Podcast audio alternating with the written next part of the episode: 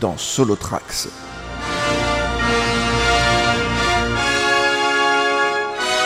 Filler en votre compagnie pour explorer un monument de la musique de film. La composition de Miklos Roja pour Ben Hur.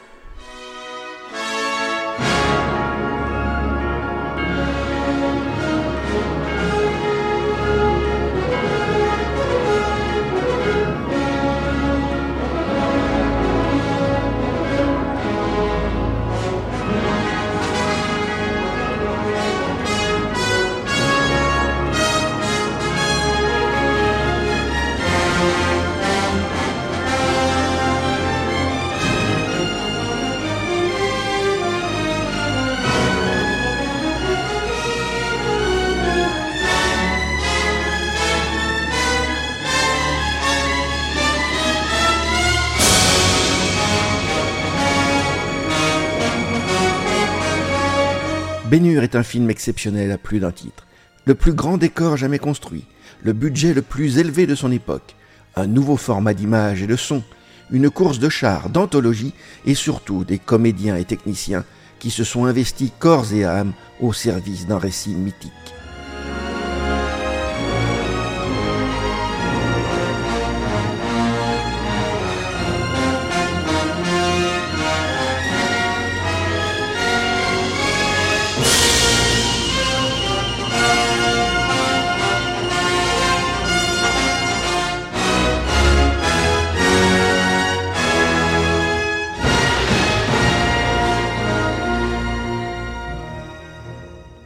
La métro Goldwyn Mayer y jouait son va-tout.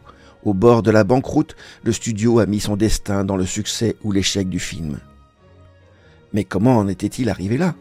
Que doit le film à la musique de Miklos Roja? Quelle est sa structure mélodique et harmonique? Quelle influence a-t-elle exercée sur les compositeurs qui ont suivi? Enfin, et surtout, pourquoi et comment la musique et le personnage de Bénur sont rentrés dans l'histoire du cinéma?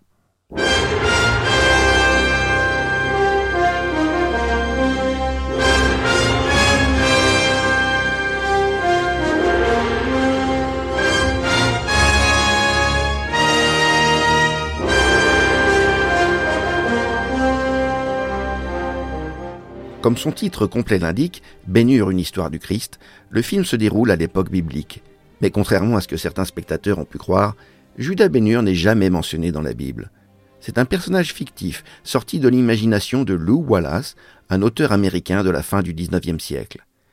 Gouverneur du Nouveau-Mexique, avocat, cet ancien général avait combattu dans les forces nordistes au cours de la guerre de sécession, et écrivait pendant son temps libre en particulier pour exorciser un traumatisme personnel lié à un événement tragique de l'histoire américaine.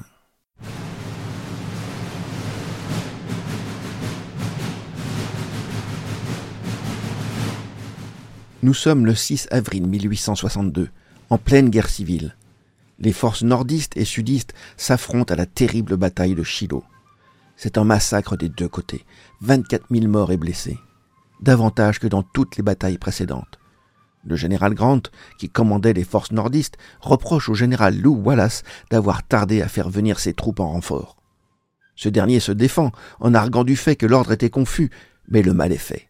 Sa réputation est entachée et sa carrière militaire compromise. Wallace devra attendre vingt ans pour que son honneur soit enfin restauré et qu'il puisse sortir de son purgatoire politique et professionnel. Comme Judas Ben-Hur, son personnage de roman, Lou Wallace a connu la guerre civile, la déchéance sociale, la lutte contre l'esclavage, la quête de justice, la soif de vengeance, et surtout la quête de rédemption, qui est au cœur du récit de Ben-Hur.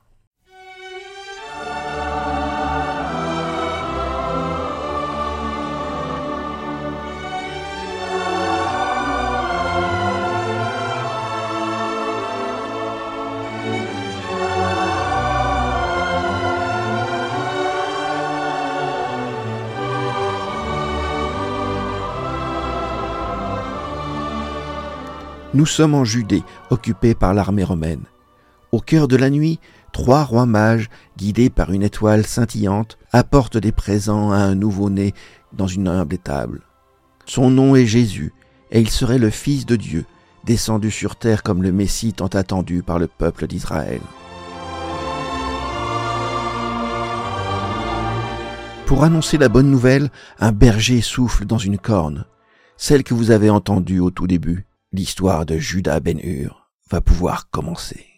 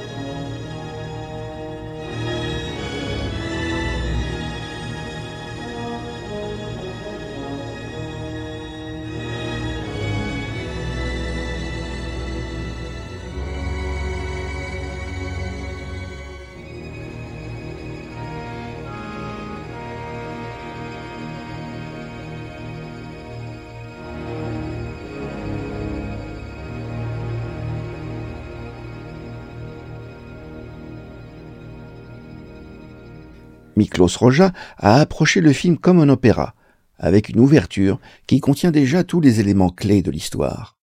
Les trois premières notes en disent déjà beaucoup. Comme pour la flûte enchantée de Mozart, elles sonnent comme les trois coups d'ouverture du régisseur de la pièce de théâtre. Elles évoquent également la Sainte Trinité, le Père, le Fils et le Saint-Esprit, à la base de la religion chrétienne. C'est le début du thème associé à la figure du Christ. C'est lui qui commence le film, et c'est lui qui va le terminer. La première note, le Mi, prépare déjà à l'accord grandiose de Mi majeur à la toute fin du film. Mais nous n'y sommes pas encore, loin de là. Le compositeur sait où il va, et il nous prend par la main, dès le début, pour un voyage musical de deux heures et demie, une des plus longues bandes originales jamais écrites. Mais revenons à notre ouverture. Nous avons un groupe de trois notes, puis quatre, puis cinq, pour revenir à trois. Au passage, il nous présente le mode tonal du film, le mode éolien, c'est-à-dire le La mineur naturel, en fait toutes les touches blanches du clavier à partir de la note La. Écoutons piano la version simplifiée de cette ouverture avec la descente chromatique du mode éolien.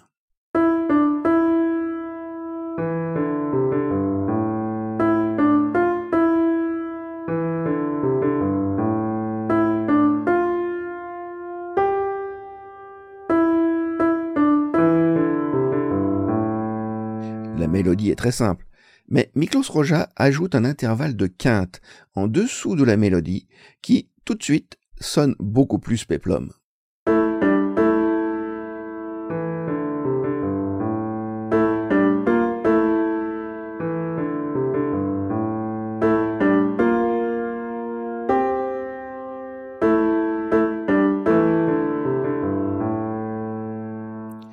Vient ensuite un des trois thèmes d'amour du film, celui de Judas Ben-Hur pour son pays. Il est ici représenté avec un pizzicati de violon évoquant une lyre antique.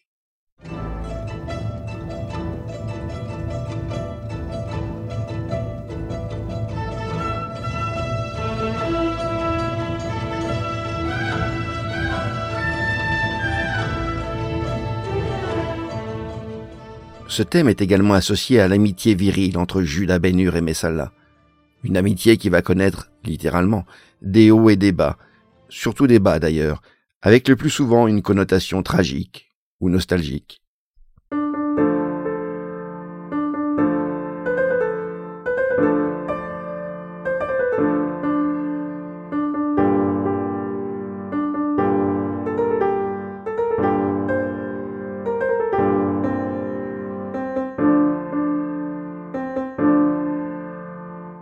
Le troisième thème exposé dans l'ouverture est celui de l'amour entre Judas Ben-Hur et Esther, une esclave qui est destinée à un autre homme que lui.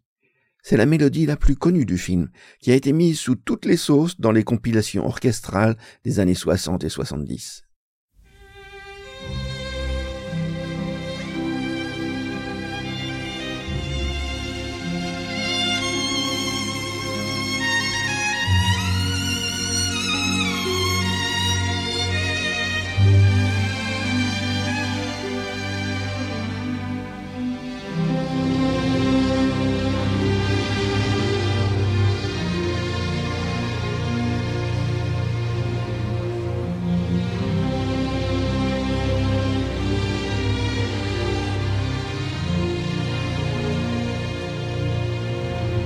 Nous reviendrons sur ce thème qui monte progressivement pour mieux revenir à son point de départ, comme on peut s'en rendre compte sur cette version simplifiée au piano.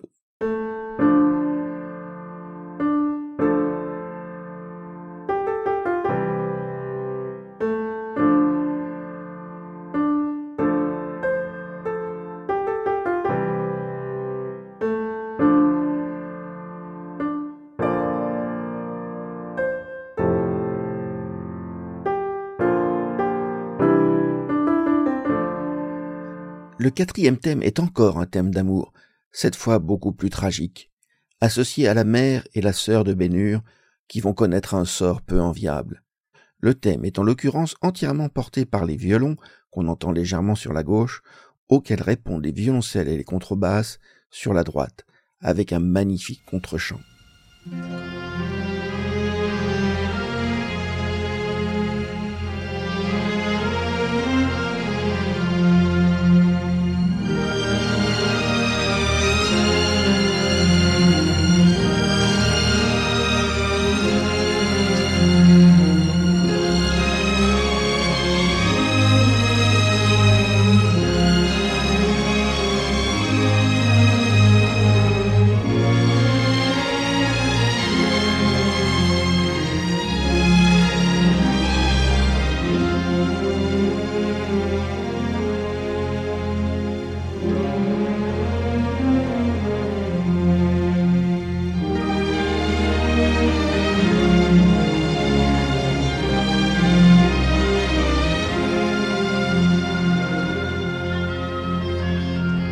Nous aurons l'occasion de retrouver ce magnifique thème qui se termine par une reprise des trois accords ponctués au début, mais beaucoup plus discret, presque murmuré, avec un léger décalage tonal d'un demi-ton vers le bas, c'est-à-dire mi bémol ré bémol au lieu de mi et ré.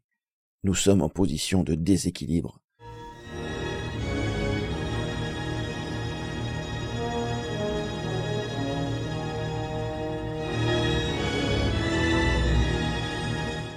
Le film commence alors avec toute la séquence de la Nativité que nous avons évoquée précédemment, suivi par le générique proprement dit sur la très célèbre fresque de Michel-Ange de la chapelle Sixtine à Rome. On y voit Dieu, à droite, allongé sur son nuage, le doigt tendu vers Adam sur la gauche. La caméra s'avance, pour terminer par un gros plan sur les deux index qui se touchent, mais pas tout à fait. Cette métaphore visuelle ne doit naturellement rien au hasard. Elle symbolise en effet le thème du film, à savoir la démarche de rapprochement de l'homme du divin. Tout tient dans un très léger détail. Sur la fresque, le doigt de Dieu est tendu, mais pas celui d'Adam, qui est courbé. Le premier homme peut se connecter au divin, mais il a un effort à faire. C'est tout l'enjeu du film pour Judas Ben-Hur, dont le cheminement initiatique va être parsemé d'épreuves à surmonter, de conflits à résoudre et de démons à vaincre, extérieurs mais aussi et surtout intérieure. Mais revenons à notre histoire, avec l'arrivée triomphante de la Légion romaine à Jérusalem, vingt-six ans après la naissance de Jésus de Nazareth.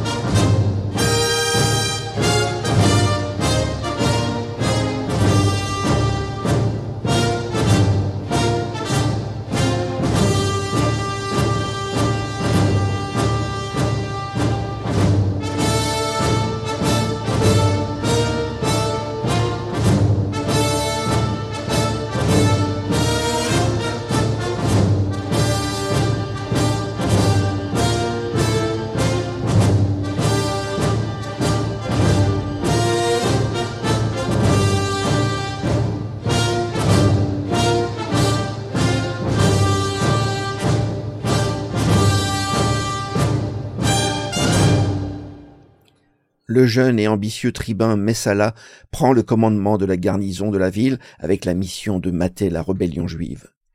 Il retrouve son ami d'enfance, Judas Bénur, prince juif et notable respecté, qu'il n'a pas revu depuis de nombreuses années. Les retrouvailles sont plus que chaleureuses, comme l'évoque le morceau suivant, opportunément appelé Amitié.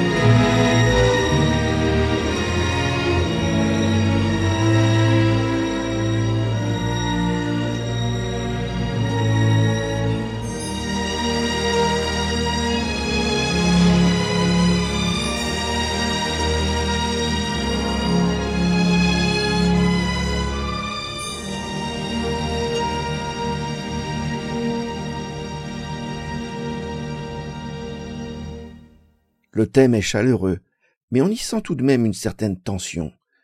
Remarquez que les violons qui portent le thème sont utilisés dans leur bas registre, c'est-à-dire sur leur corde la plus grave, ce qui ajoute littéralement une gravité au thème, une sorte de pression tragique qui va peser pendant presque tout le film sur les personnages, avant l'éclat du thème final beaucoup plus aérien.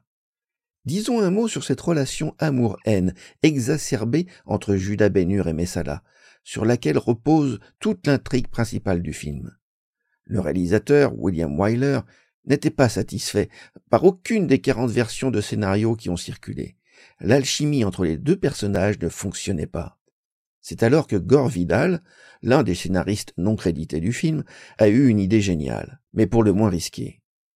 Il a expliqué dans une interview récente que la relation amour-haine des deux hommes était fondée sur une idylle amoureuse qui aurait mal tourné. En 1959, il était naturellement hors de question de présenter Judas Bénur comme un homosexuel, et tout a reposé sur l'incroyable talent d'acteur de Charlton Heston et de Stephen Boyd. Tout se joue dans leur regard. À propos de regard, les deux comédiens avaient les yeux bleus, mais le réalisateur a fait porter des lentilles de contact marron à Stephen Boyd, qui le rendaient quasi aveugle et l'ont fait atrocement souffrir. Après leur retrouvaille, Messala exhorte Bénur à lui donner le nom des rebelles juifs. Ce dernier refuse catégoriquement. Juifs et Romains sont ennemis, et l'amitié entre les deux hommes n'y résistera pas.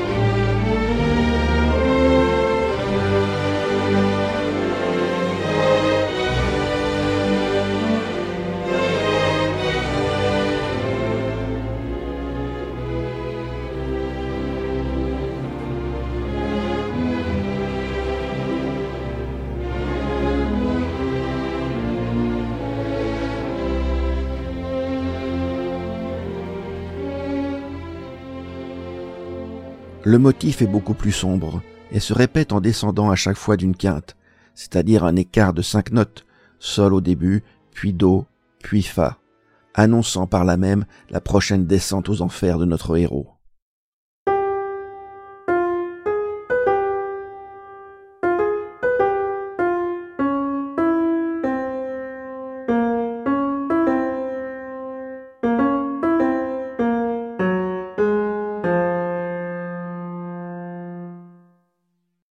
Mais avant cela, Judas Bénur est appelé à donner sa bénédiction au mariage arrangé d'Esther, la fille de son intendant Simonides, avec un homme qu'elle ne connaît pas.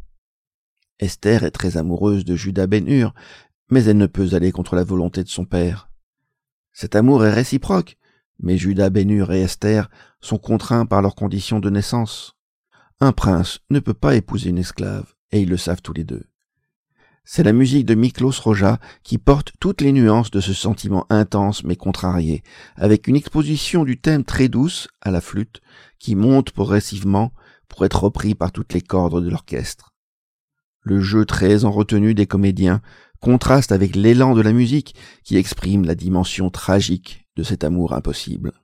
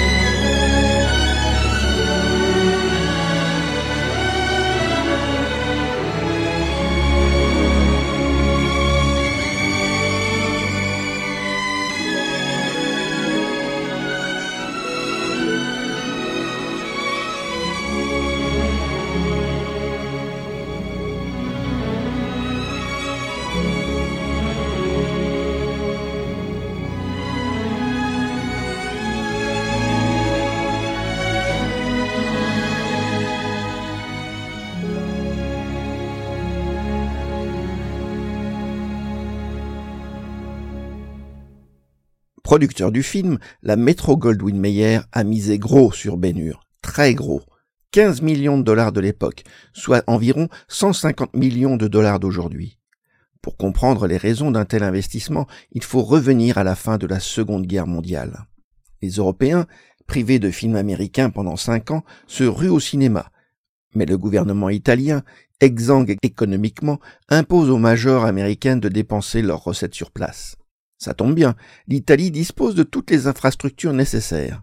La cité du cinéma de Rome, plus connue sous le nom de Cinecittà, est dotée de plateaux intérieurs et extérieurs qui n'ont rien à envier à leurs homologues américains. De plus, les techniciens sont trois fois moins payés qu'aux États-Unis et les figurants cinq fois moins. Mais si le cinéma américain marche bien en Europe, c'est une toute autre affaire aux États-Unis. Entre 1947 et 1951, la fréquentation des salles est divisée par quatre. La faute à un nouveau média qui se répand dans les foyers américains comme une traînée de poudre. Hi kids. Hi kids. let's all sing the kids song. If you want shoes with lots of pep, get kids. Les familles américaines n'ont plus besoin d'aller dans les salles pour se distraire. Elles restent chez elles, recroupées autour de cette nouvelle lucarne magique du nom de télévision. Pour faire revenir les spectateurs dans leurs salles, les exploitants repoussent littéralement les murs sur les côtés pour faire place à de nouveaux écrans panoramiques, particulièrement bien adaptés aux grandes fresques historiques. En 1951, la Metro Goldwyn Mayer tourne à la Cinecittà son premier grand péplum, Quo Vadis, avec Robert Taylor. Fort du succès du film, son producteur, Sam Zimbalist, exhorte la MGM de tourner une nouvelle version de Bénure. Le studio en possède les droits et avait déjà produit une version monumentale en 1924. Mais Sam Zimbalist devra ferrailler pendant cinq ans pour obtenir le feu vert du studio. C'est lui qui va chercher William Wyler, le réalisateur déjà deux fois oscarisé, ainsi que les principales stars. Mais il reste à trouver le compositeur de la musique. Miklos Roja semble un choix assez naturel. Il avait déjà travaillé sur Covadis et était sous contrat d'exclusivité pour le studio depuis 1947. Incontestablement, Miklos Roja et le cinéma à grand spectacle étaient faits l'un pour l'autre. Outre ses talents de mélodiste hors pair, le compositeur était un musicologue d'une grande érudition, cherchant toujours à se rapprocher du style réel ou imaginaire correspondant à l'époque du film. Lorsqu'il commence à travailler sur les péplums, comme Covadis et Jules César, personne ne sait exactement à quoi ressemblait la musique romaine. Mais Miklos Roja suppose qu'elle devait probablement suivre les règles de l'harmonie du monde grec, codifiées par Pythagore, et qui fondent la musique occidentale. Dès qu'il apprend que le film Bénur est dans les cartons, Miklos Roja se positionne. L'envergure du projet et du sujet ne lui font pas peur, bien au contraire. Il sent à juste titre, qu'il pourra y déployer tout son talent. Miklos Roja est embauché et commence à travailler sur la musique de Bénur dès l'été 1958, alors que le film est en train de se tourner dans les studios de la Cinecittà.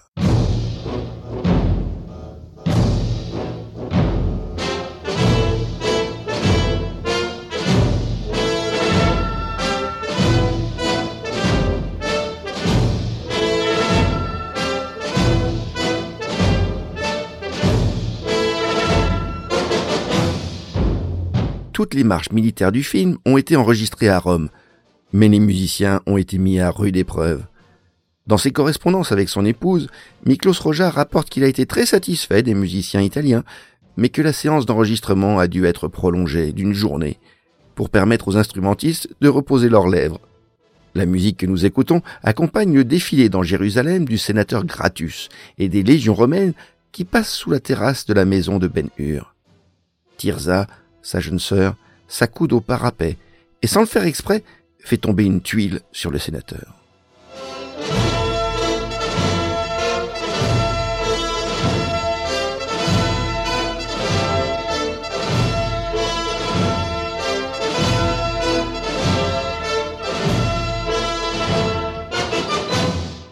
Le morceau se termine brusquement. Les soldats romains déboulent dans la maison de Bénur et sous les ordres de Messala sont jetés en prison. Cette séquence, pourtant essentielle, se déroule sans aucune musique. Miklos Roja sait se retirer, pour laisser aux bons soins des comédiens la mission de faire avancer l'histoire. Judas Bénur est enfermé dans un cachot, dans les souterrains de la garnison romaine. Il parvient à s'échapper en se munissant d'une lance, rejoint Messala et se retrouve seul à seul face à lui. Il le supplie de libérer sa mère et sa sœur, mais rien n'y fait. Miklos Roja a eu la permission exceptionnelle d'assister au tournage de cette scène. William Wyler lui a alors demandé comment il verrait le placement de la musique. Le réalisateur, déjà réputé pour faire de nombreuses prises, a retourné entièrement la scène en conséquence. Tout le monde semblait satisfait, mais quelques jours plus tard, Miklos Roja s'est fait tirer les oreilles par le producteur du film. Cette petite conversation avec le réalisateur avait coûté dix mille dollars supplémentaires à la production. Dès lors, le compositeur a été interdit de plateau jusqu'à la fin du tournage, ce qui est bien dommage, car l'effet dans la séquence est un cas d'école. Judas Bénur est emmené de force par les soldats, mais jure à Messala de revenir. Revenir? répond Messala sur un ton interrogatif. Voici comment Miklos Roja répond à cette question.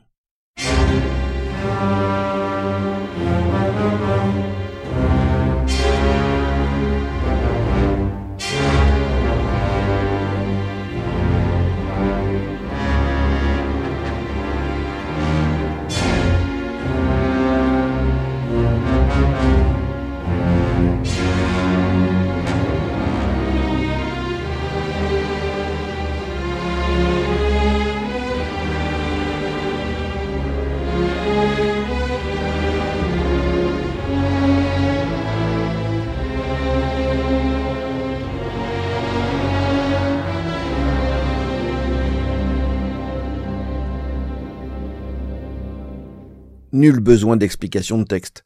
La musique parle d'elle-même. Elle nous fait ressentir tout le poids de la tragédie qui se noue avec une variation sur le thème de l'amitié devenue lugubre. Avec d'autres esclaves, Judas Bénur est enchaîné et traverse littéralement le désert. Il était prévu que cette séquence soit tournée en Libye. L'équipe était sur place, prête à tourner, mais les autorités locales musulmanes se sont rendues compte que le film était à la gloire du christianisme toute l'équipe a dû quitter le pays précipitamment et tourner finalement la scène en Espagne. Bénur lutte pour sa survie, comme l'évoque la première partie du morceau que nous allons écouter. Comme les violons, en dialogue permanent avec les cuivres, il tombe, se relève, retombe à nouveau, et ainsi de suite. Il est sur le point de mourir de soif. Mais la main secourable de Jésus lui offre de l'eau. Le thème du Christ contraste par sa légèreté et sa douceur. Revigoré, Judas Bénur, dont le thème reprend de l'ampleur, peut continuer sa route, accompagné également par le thème du Christ qui monte en intensité. La dernière partie du morceau nous fait franchir trois années, alors que Judas Bénur, galérien, va subir son épreuve de l'eau, après celle de la terre, dans les souterrains de la forteresse, et celle du feu brûlant du soleil.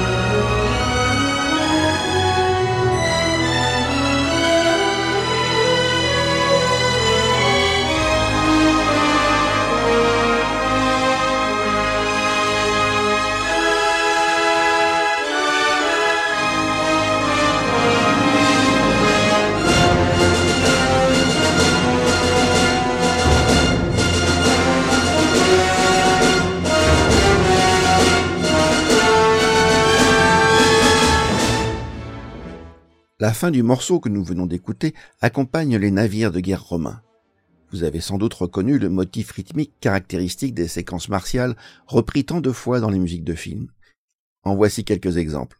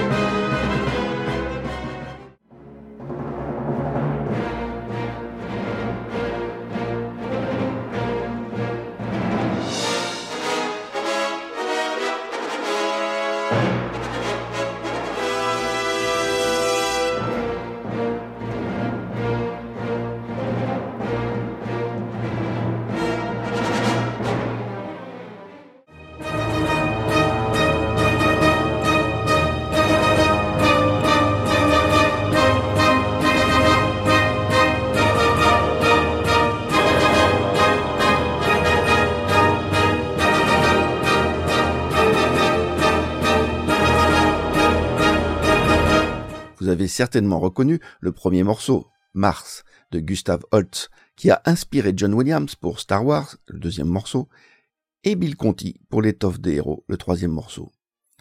Mais ces extraits ne font que nous préparer au premier des morceaux de bravoure du film, la bataille navale entre la flotte romaine et phénicienne. Judas Bénur survit donc à trois années comme esclave dans l'Irgeller, alors qu'un nouveau commandant, Quintus Arius, monte à bord et veut tester la capacité physique de ses rameurs. Un soldat romain indique la cadence en tapant de plus en plus vite sur un tambour.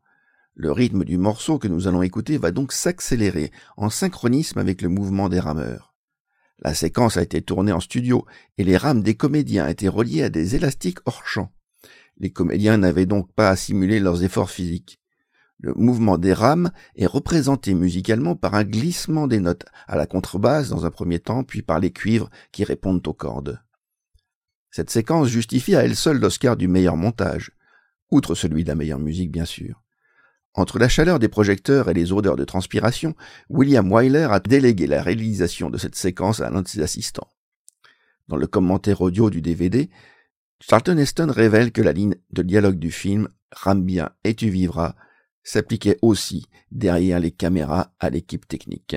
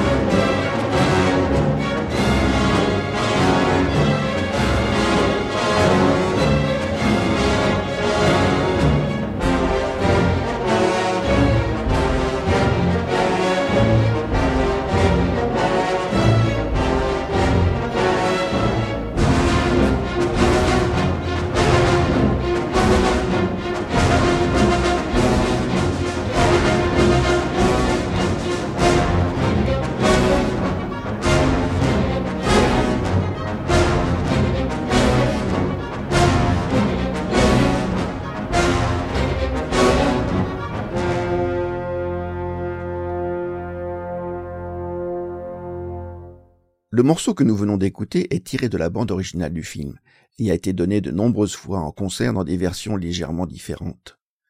En 1960, la MGM souhaite éditer un vinyle des musiques du film en même temps que la sortie. Mais le studio, comme beaucoup d'autres à l'époque, avait démantelé son orchestre maison et avait donc fait appel à des musiciens intermittents. Du coup, il aurait été obligé de payer à nouveau les instrumentistes. Pour faire des économies, la Major contourne la règle en envoyant Miklos Roja réenregistrer sa musique en Italie. Mais le puissant syndicat des musiciens américains interdit au compositeur de diriger lui-même l'orchestre. C'est donc le chef italien, Carlo Savina, qui prend la tête de l'orchestre de Sainte-Cécile et des chœurs du Vatican les 16 et 17 octobre 1959 pour l'enregistrement de ce disque. À peine la session terminée, Miklos Roja en enregistre une autre en Allemagne avec le Frankenland State Symphony Orchestra sous la baguette du chef allemand Erich Kloss. Du moins officiellement, car il semblerait bien que Miklos Roja ait en fait dirigé lui-même cette nouvelle version pour orchestre. Mais il faut attendre 1977 pour que le compositeur enregistre à nouveau sa musique à la tête du National Philharmonic Orchestra, cette fois de manière tout à fait officielle. Pour apprécier les différences entre ces albums, écoutons le début du morceau précédent, mais cette fois-ci dirigé par Carlos Sabina.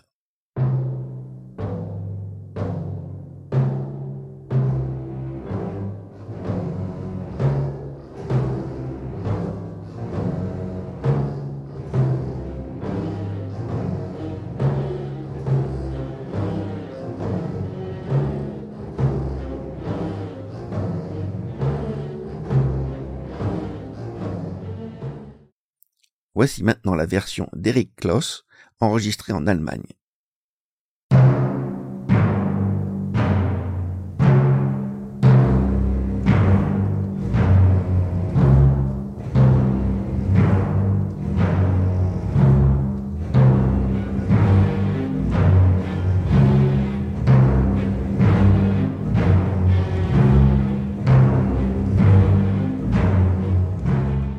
Et voici la version réenregistrée par Miklos Roja en 1977 à la tête du National Philharmonic Orchestra.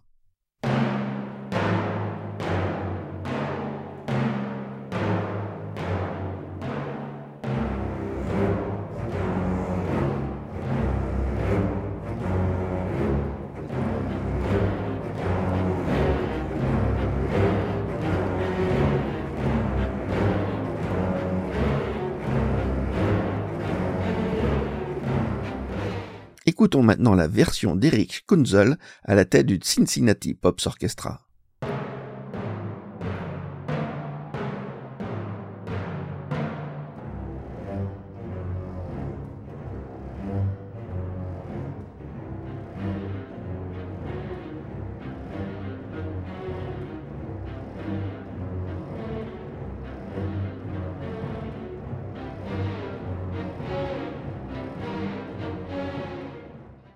Et plus récemment, en 2015, voici la version en public de l'Orchestre symphonique de la ville de Prague, sous la direction de Nick Rain, qui a d'ailleurs signé un réenregistrement complet de la bande originale du film.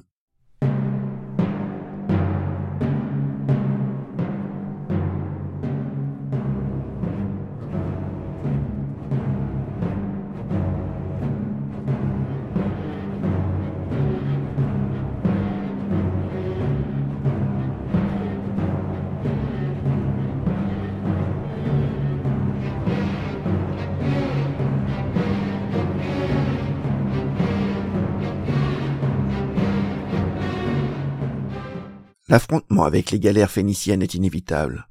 Alors que tous les galériens sont enchaînés à leur poste, Quintus Arius, interpellé par la volonté de vivre de Judas ben Hur, lui laisse une chance et ne le fait pas enchaîner.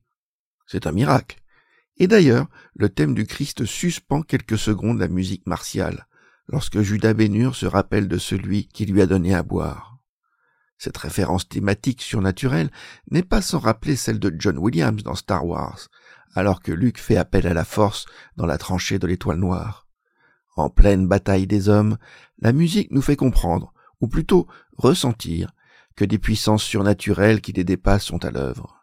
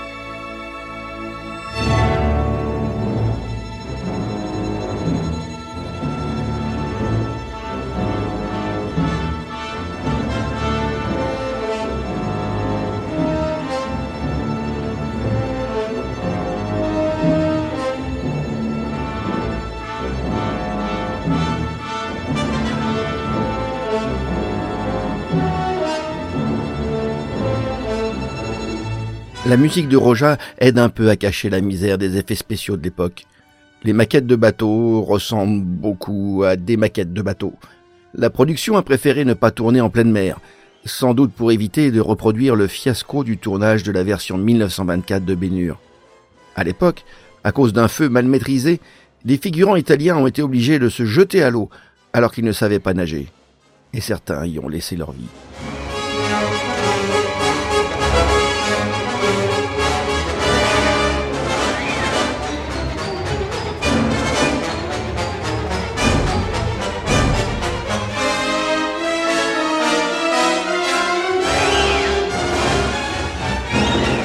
La galère romaine était prônée. Bénure parvient à se libérer et sauve la vie de Quintus Arius. Un exploit salué par une brève exposition de son thème en version héroïque.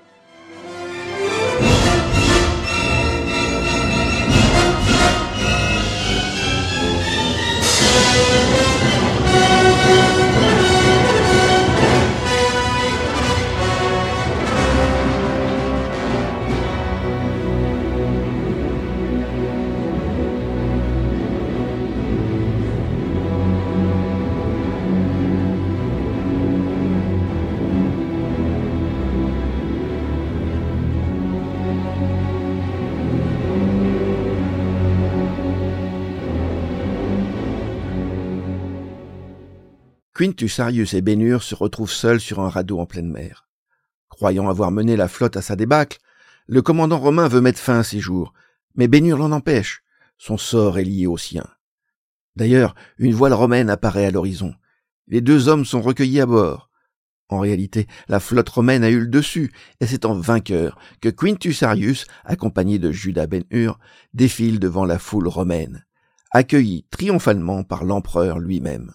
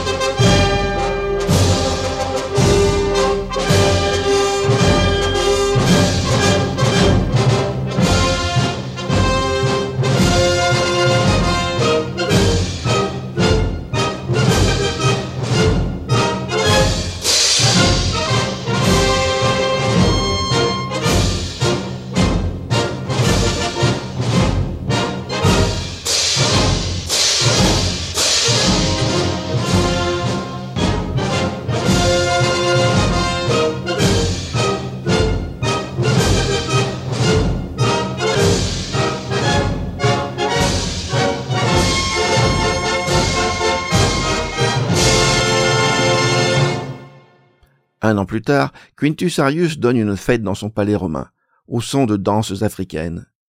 Voilà le tout premier morceau écrit par Miklos Roja pour le film, qui a dû se baser sur des rythmes de la troupe Les Ballets africains, en français dans le texte, qui a été embauché pour cette séquence.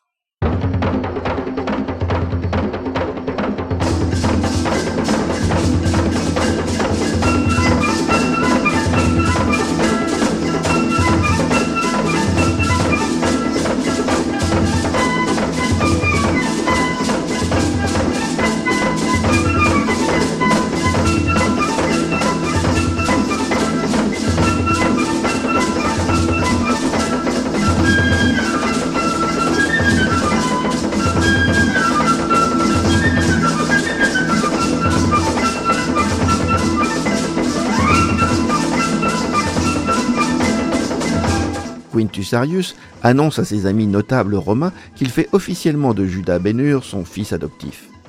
Notez que pour cette séquence, la production a invité de vrais aristocrates italiens pour faire de la figuration, espérant que leur port hautain serait dans le ton de la fête galante qui peut alors reprendre son cours.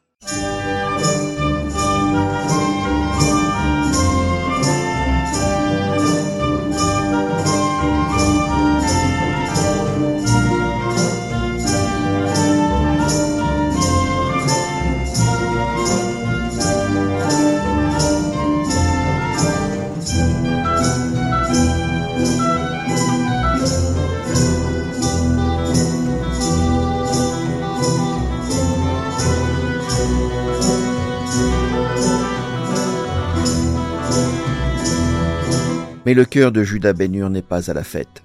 Sa tête est ailleurs, en Judée, où sont restées sa mère, sa sœur et Esther, évoquées par le thème d'amour qui nous est maintenant familier.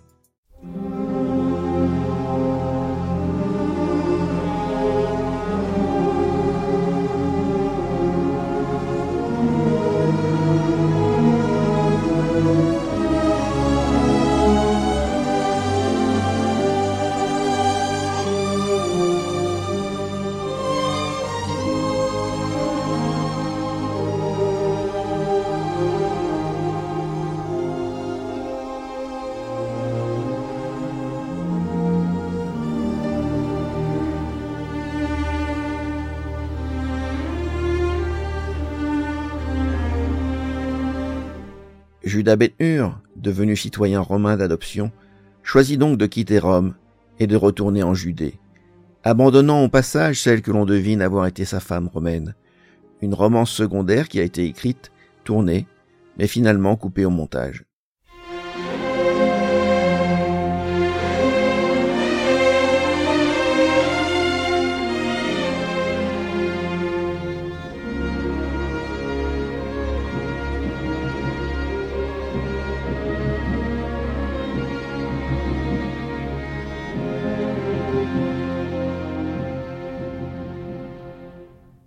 Le thème de la Judée que nous venons d'entendre accompagne Bénur dans son voyage de retour.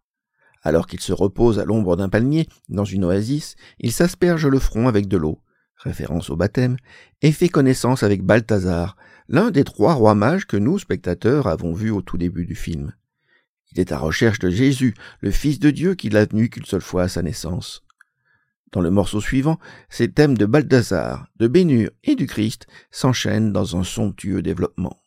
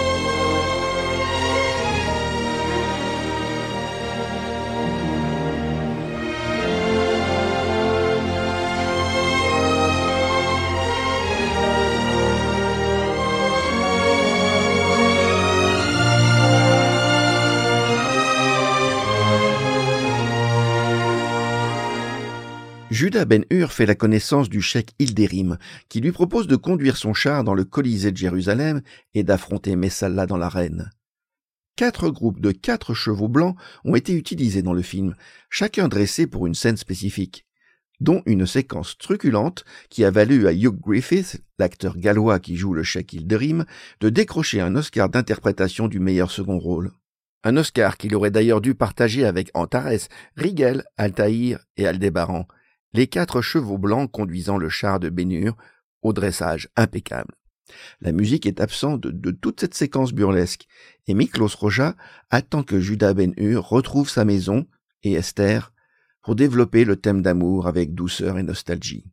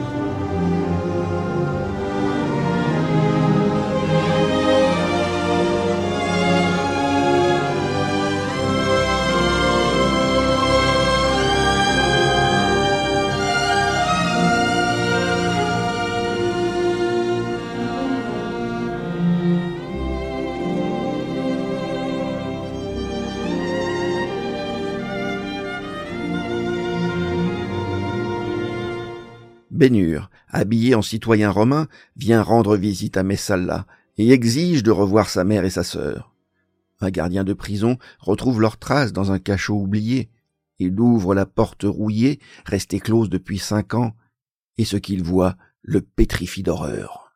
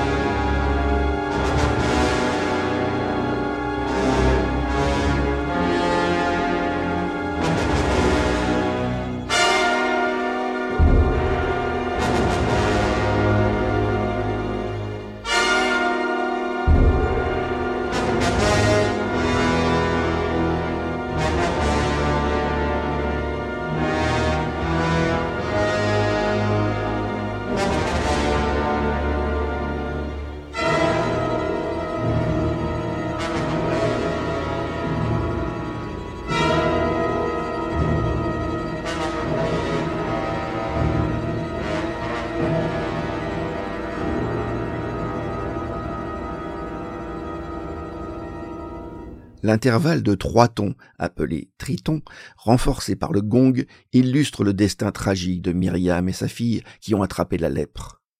Elles sont libérées et retrouvent Esther dans leur ancienne maison. Mais elles lui font jurer de ne jamais révéler la honte de leur condition à Judas Ben Hur, qui traverse la cour sans les voir. L'occasion d'un développement poignant du thème d'amour maternel.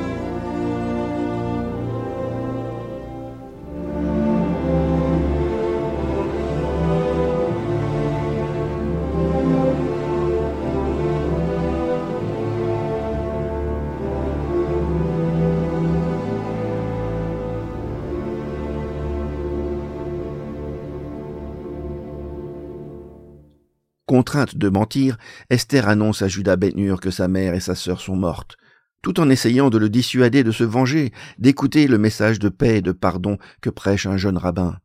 Mais rien n'y fait. Le cœur rempli de haine, Bénur quitte sa maison, bien décidé à en découdre avec Rome et Messala, dont le thème est développé à la fin du morceau, qui marque également la fin de la première partie du film.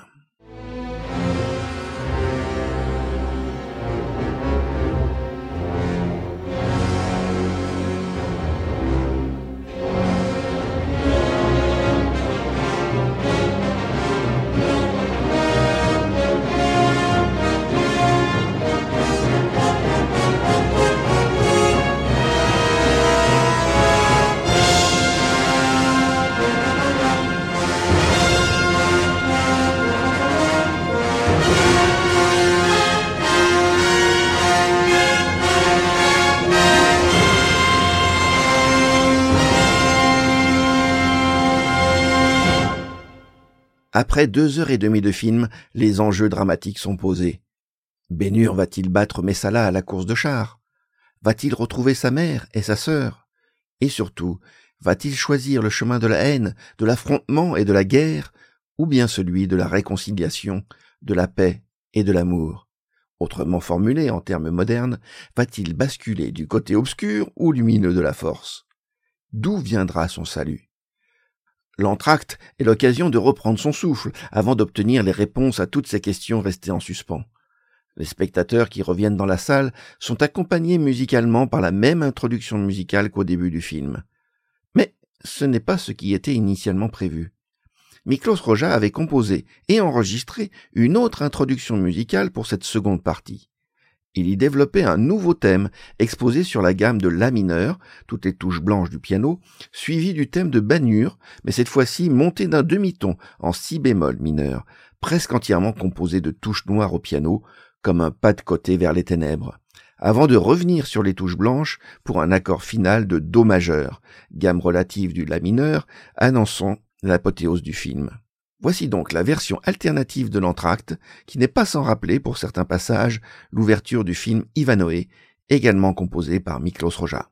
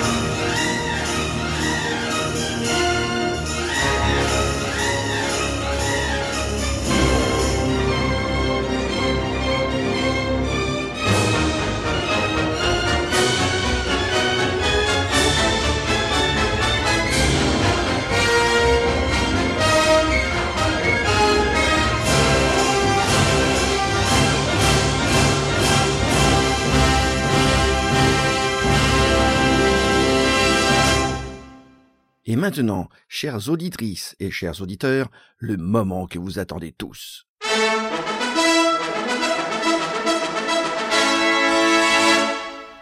La course de chars, qui symbolise les oppositions entre les grandes cités de l'Antiquité, Alexandrie, Messine en Sicile, Carthage, Chypre, Corinthe, Athènes, la Phrygie et bien sûr Rome, incarnée par Messala, et la Judée, représentée par Judas Ben-Hur.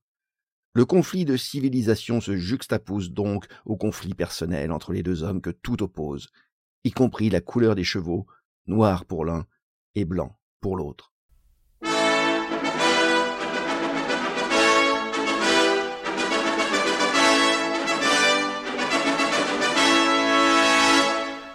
Miklos Roja a composé pas moins de dix fanfares différentes qui accompagnent la préparation de la course.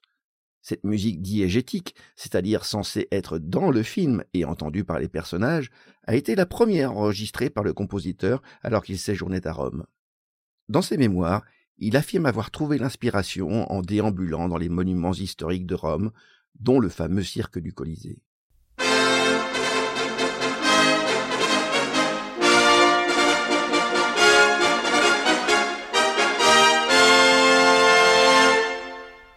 Disons tout de même quelques mots du tournage de cette fameuse course de chars à une époque où les effets spéciaux numériques n'existaient pas. Quelques mots, ou plutôt quelques chiffres, qui donnent le vertige.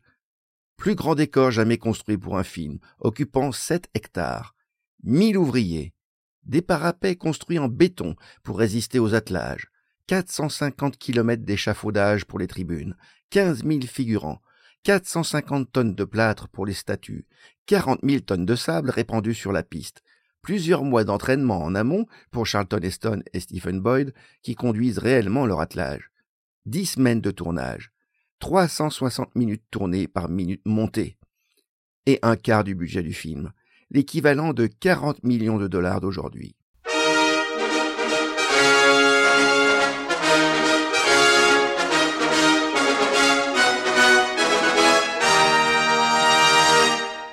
Le gigantisme de l'entreprise a eu raison du producteur Sam Zimbalist, mort d'une crise cardiaque un mois avant la fin du tournage.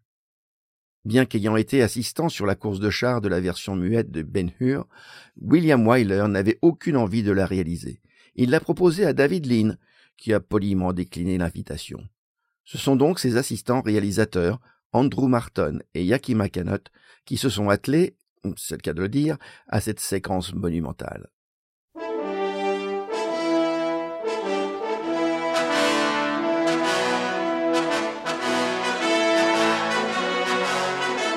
Miklos Roja raconte dans ses mémoires qu'un après-midi pluvieux de décembre, il contemplait seul la ville lumière depuis une colline et se mit à chantonner quelque chose. Deux jeunes filles qui passaient par là murmurèrent Pazzo. Elles ont pris ce Hongrois chantant sous la pluie pour un fou. Sans le savoir, elles ont été les toutes premières au monde à entendre ce qui deviendra la plus célèbre marche du film, la parade des chariots.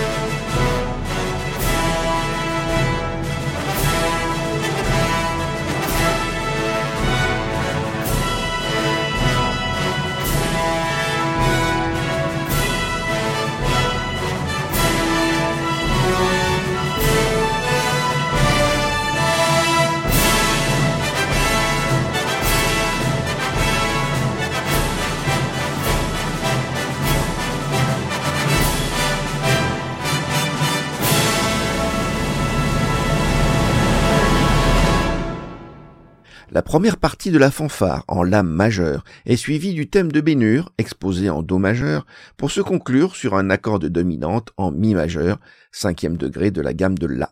Nous venons d'entendre la version pour orchestre, réenregistrée par Miklos Roja en 1977 avec le National Philharmonic Orchestra. Mais ce morceau figure dans un grand nombre de compilations de musique de film. Écoutons le début de la plus ancienne version enregistrée par Arthur Fiedler à la tête du Boston Pops Orchestra en 1961.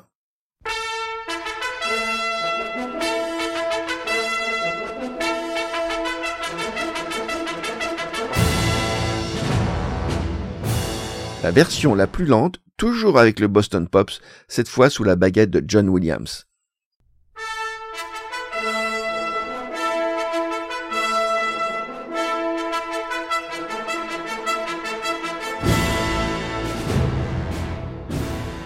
La version la plus récente, enregistrée par Nick Rain à la tête de l'Orchestre symphonique de Prague.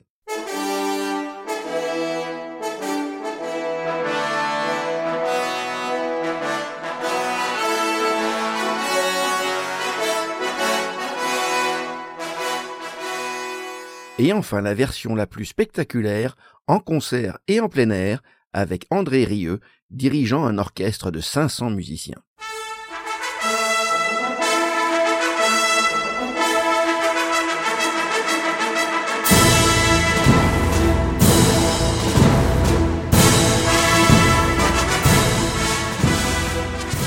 Le morceau a également inspiré de nombreux compositeurs, dont John Williams pour sa parade des drapeaux dans l'épisode 1 de Star Wars, un hommage à peine dissimulé à celle de Bénur.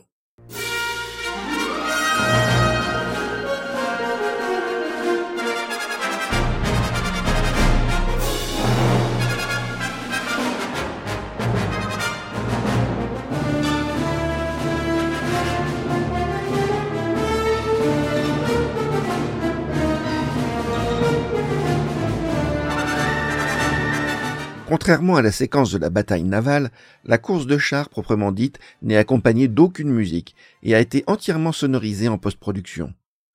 L'absence de musique renforce l'impression de vivre l'événement en direct, presque de retransmission sportive, qui tient le spectateur en haleine. La piste faisait 600 mètres de long et 20 mètres de large. À cause de la chaleur, les chevaux s'épuisaient très vite et la première prise était souvent la meilleure. Pas d'incident ou de blessés graves n'ont été à déplorer.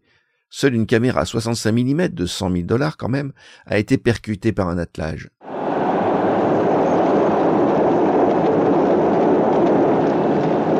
Mais Salah, éjecté de son char et piétiné par des chevaux, est grièvement blessé. Et Judas Benur gagne la course, acclamé par une foule en liesse.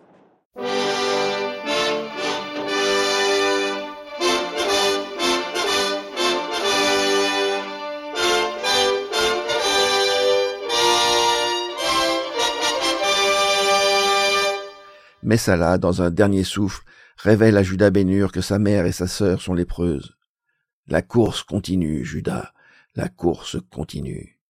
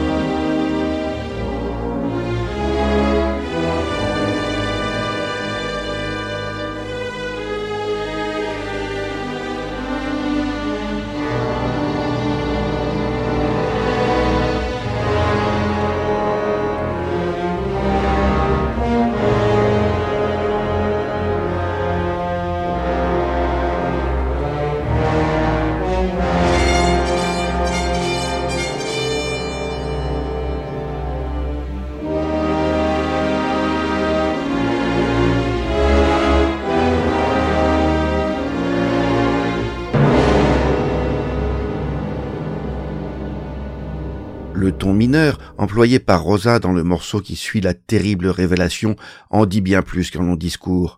L'exaltation de la victoire aura été de courte durée, tel l'écho de la trompette que nous avons entendu. Judas Bénur cherche sa mère et sa sœur dans la vallée des lépreux, mais croise Esther qui l'en dissuade. Le morceau suivant, intitulé The Uncleans, les impurs, fait référence à la couleur de la peau des lépreux qui n'est pas homogène, et donc la marque d'une malédiction divine. Après une exposition du thème des lépreux, on retrouve le thème de l'amour maternel, accompagné en contre-champ par un violon solo au vibrato mélancolique.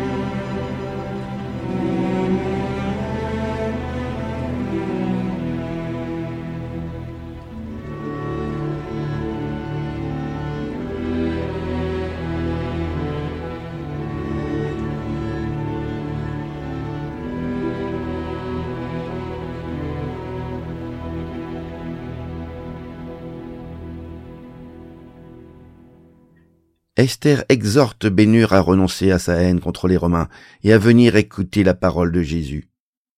Le thème de Jésus est pour l'instant murmuré. Judas Bénur n'est pas encore prêt à recevoir le message de Christ.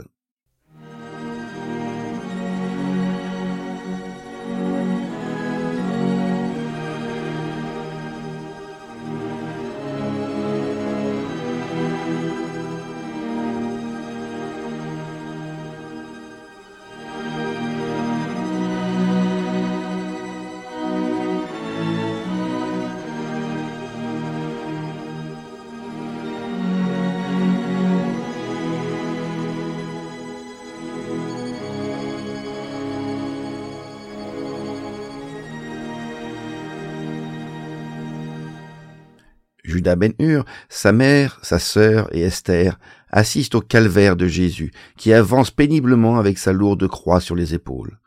Rosa utilise naturellement un rythme à deux temps, comme pour toutes les marches, mais lent et hésitant, comme la démarche de Jésus.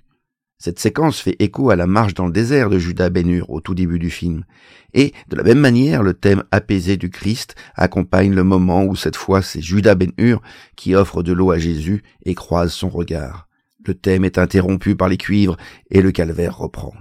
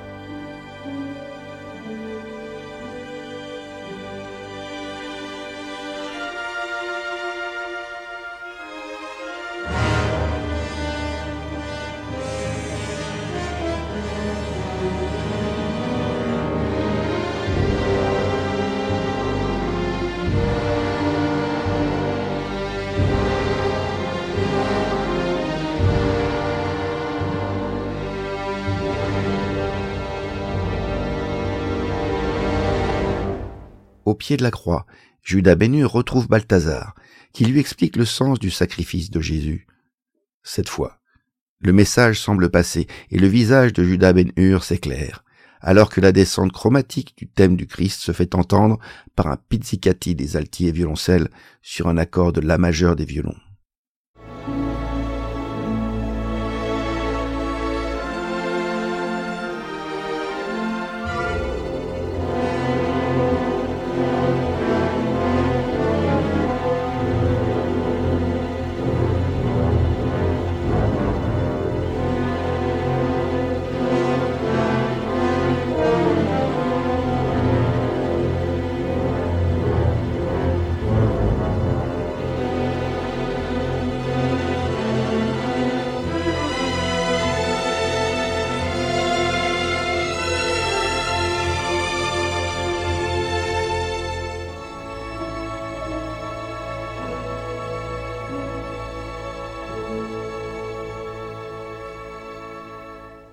Alors que le Christ meurt sur la croix et que le ciel s'assombrit, Esther, Myriam et Tirza trouvent un abri dans une grotte.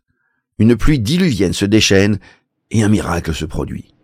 Myriam et Tirza sont guéris de la lèpre.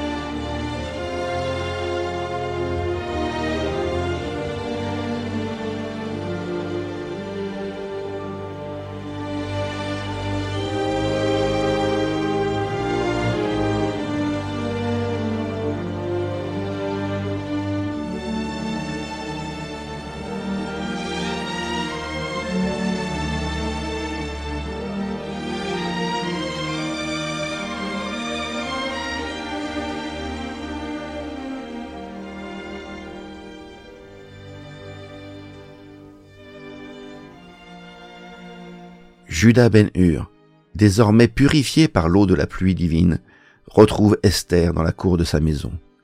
Sa haine a disparu. Il peut à nouveau aimer pleinement. Et retrouver sa mère et sa sœur guéries qui l'attendent en haut de l'escalier qu'il gravit lentement avant de les serrer dans ses bras, accompagné par un Alléluia triomphant. Comme le Christ, Judas Ben-Hur accomplit son ascension vers la paix et l'amour, et nous entraîne avec lui dans son apothéose.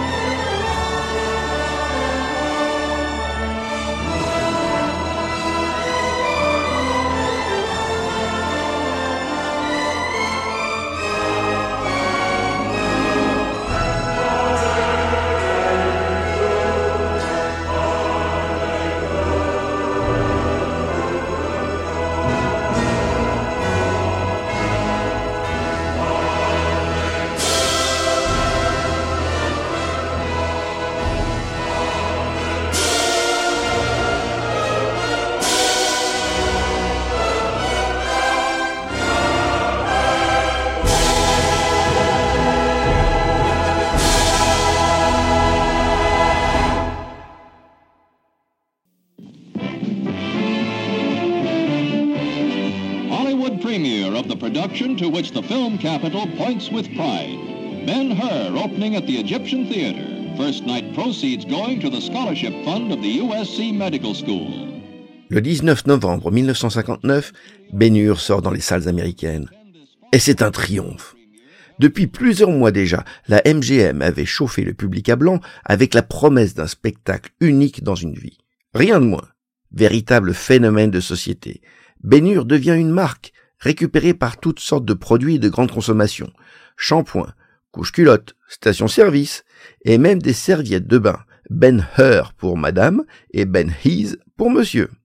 À eux seuls, les produits dérivés rapportent 25 millions de dollars à la MGM et l'exploitation en salle 75 millions de dollars.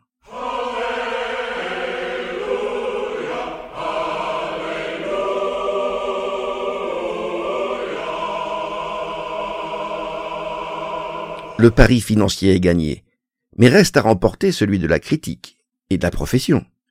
À la cérémonie des Oscars 1960, Bénur est nominé dans 12 catégories et en remporte 11, un record absolu pour l'époque qui ne sera égalé bien plus tard que par Titanic et le film Le Retour du Roi.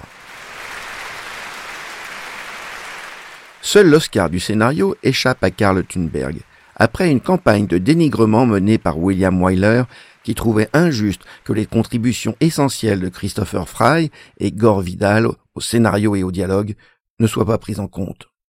Naturellement, Miklos Roja remporte l'Oscar de la meilleure musique, son troisième après ceux de Spellbound et Double Life. Double Life qui est également le titre de son autobiographie sortie en 1989. Et effectivement, Miklos Roja menait une double vie.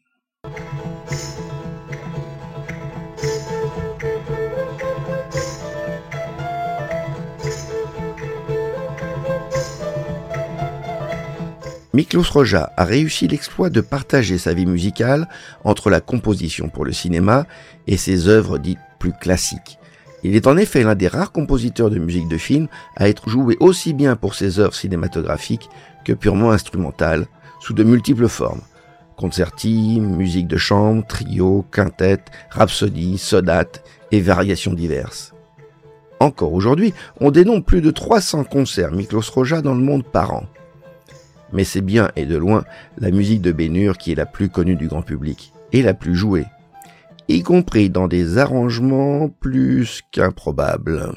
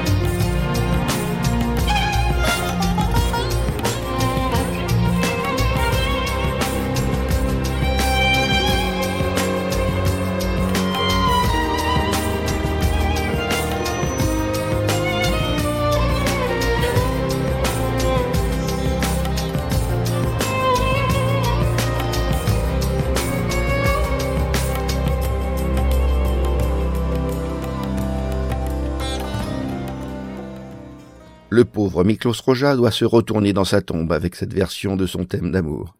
Mais bon, nul n'est propriétaire de l'héritage qu'il laisse derrière lui.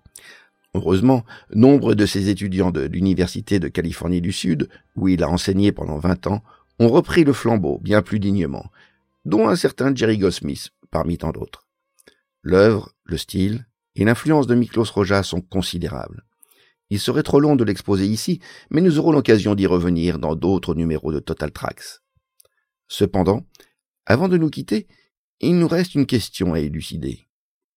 Comment expliquer le succès planétaire de Bénur? La première explication est liée à la forme. D'abord, par l'immense professionnalisme de tous les chefs de poste techniques et artistiques mais aussi par deux innovations technologiques majeures de l'image et du son. Concernant l'image, la mode était au nouveau format panoramique. Chaque major américaine utilisait son propre procédé, le cinémascope pour la Fox, la VistaVision pour Paramount et la pellicule 65 mm pour la MGM. Sa surface quatre fois supérieure au 35 mm permet une grande netteté, un faible grain et une plus grande lumière sur l'écran. En outre, le format panoramique a été encore élargi de 25% à l'aide de lentilles anamorphiques pour atteindre un ratio d'image très large de 2,79 pour 1. Enfin, une stéréophonie magnétique sur six pistes permettait de restituer la musique de Miklos Roja et de tous les bruitages du film avec une qualité inégalée pour l'époque.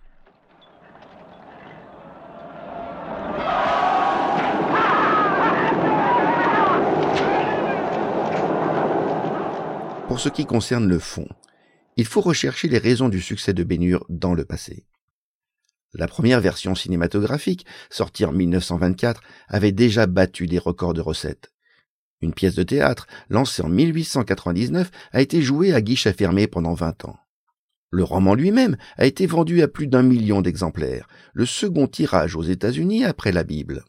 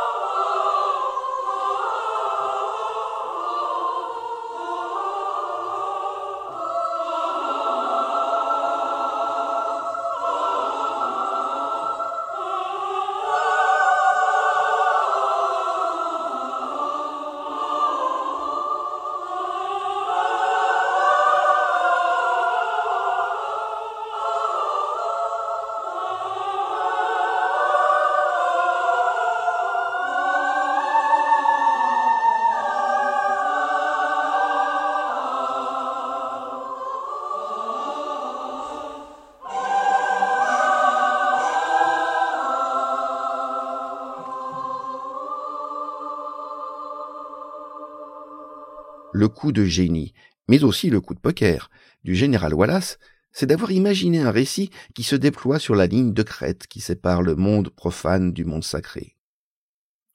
Beaucoup de ses lecteurs ont vraiment cru que l'histoire de Judas Bénur était tirée du Nouveau Testament, que ce personnage avait réellement vécu à l'époque du Christ. La conversion du personnage au christianisme était d'autant plus sincère qu'elle était calquée sur celle de son auteur, qui a commencé son récit comme agnostique et l'a terminé comme croyant convaincu. Le général Wallace craignait que les congrégations religieuses ne jugent son récit comme blasphématoire et boycottent le livre. Ce fut tout l'inverse. Elles ont encouragé leurs ouailles à lire le livre, à aller voir la pièce et même à aller voir les films. Sur le tournage de Bénure, deux consultants religieux, chrétiens et juifs, étaient présents pour s'assurer de la cohérence des accessoires et du comportement des comédiens. Enfin, la composition de Miklos Roja a largement contribué à conférer au récit sa dimension spirituelle, en reprenant les codes mélodiques et harmoniques de la musique sacrée.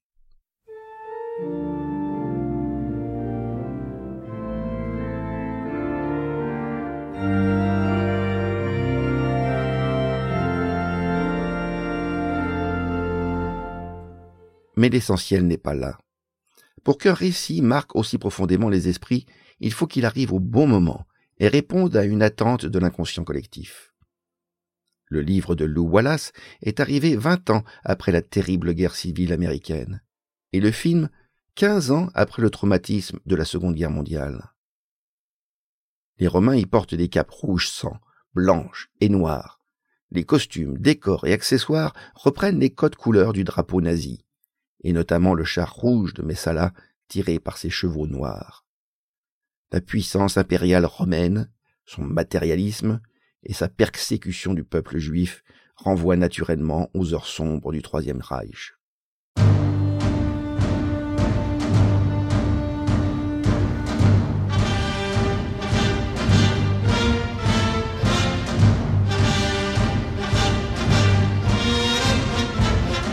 Le récit de Bénur propose de sortir du conflit par le haut d'étancher la soif de haine non par la vengeance, mais par un message d'amour, de paix et de réconciliation. Le Nouveau Testament est un livre de témoignages, et Lou Wallace ajoute son personnage à la liste des témoins de l'enseignement et des miracles du Christ.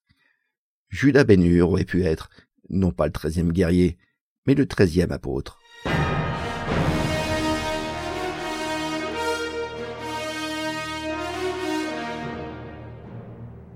Bénur est un film dont on ne peut réellement apprécier la démesure que sur le grand écran d'une salle de cinéma. Pour la qualité de l'image, bien sûr, mais aussi, et surtout, pour celle de la bande-son et de la musique de Miklos Roja qui nous transporte instantanément dans le monde de l'Antiquité et nous fait toucher au sacré. Lou Wallace a eu l'intuition géniale d'atteler son récit à la puissance narrative du Nouveau Testament. Et Miklos Roja, le talent de lui donner des ailes musicales.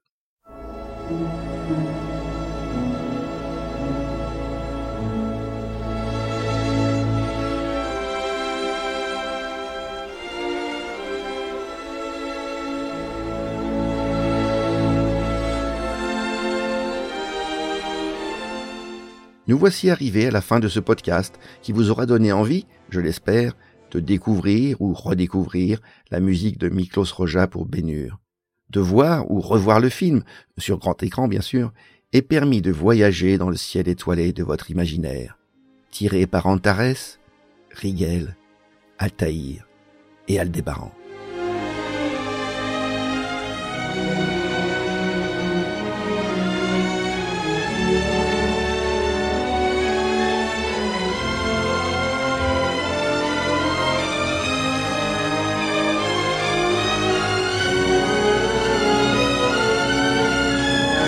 Portez-vous bien et que la force soit avec vous.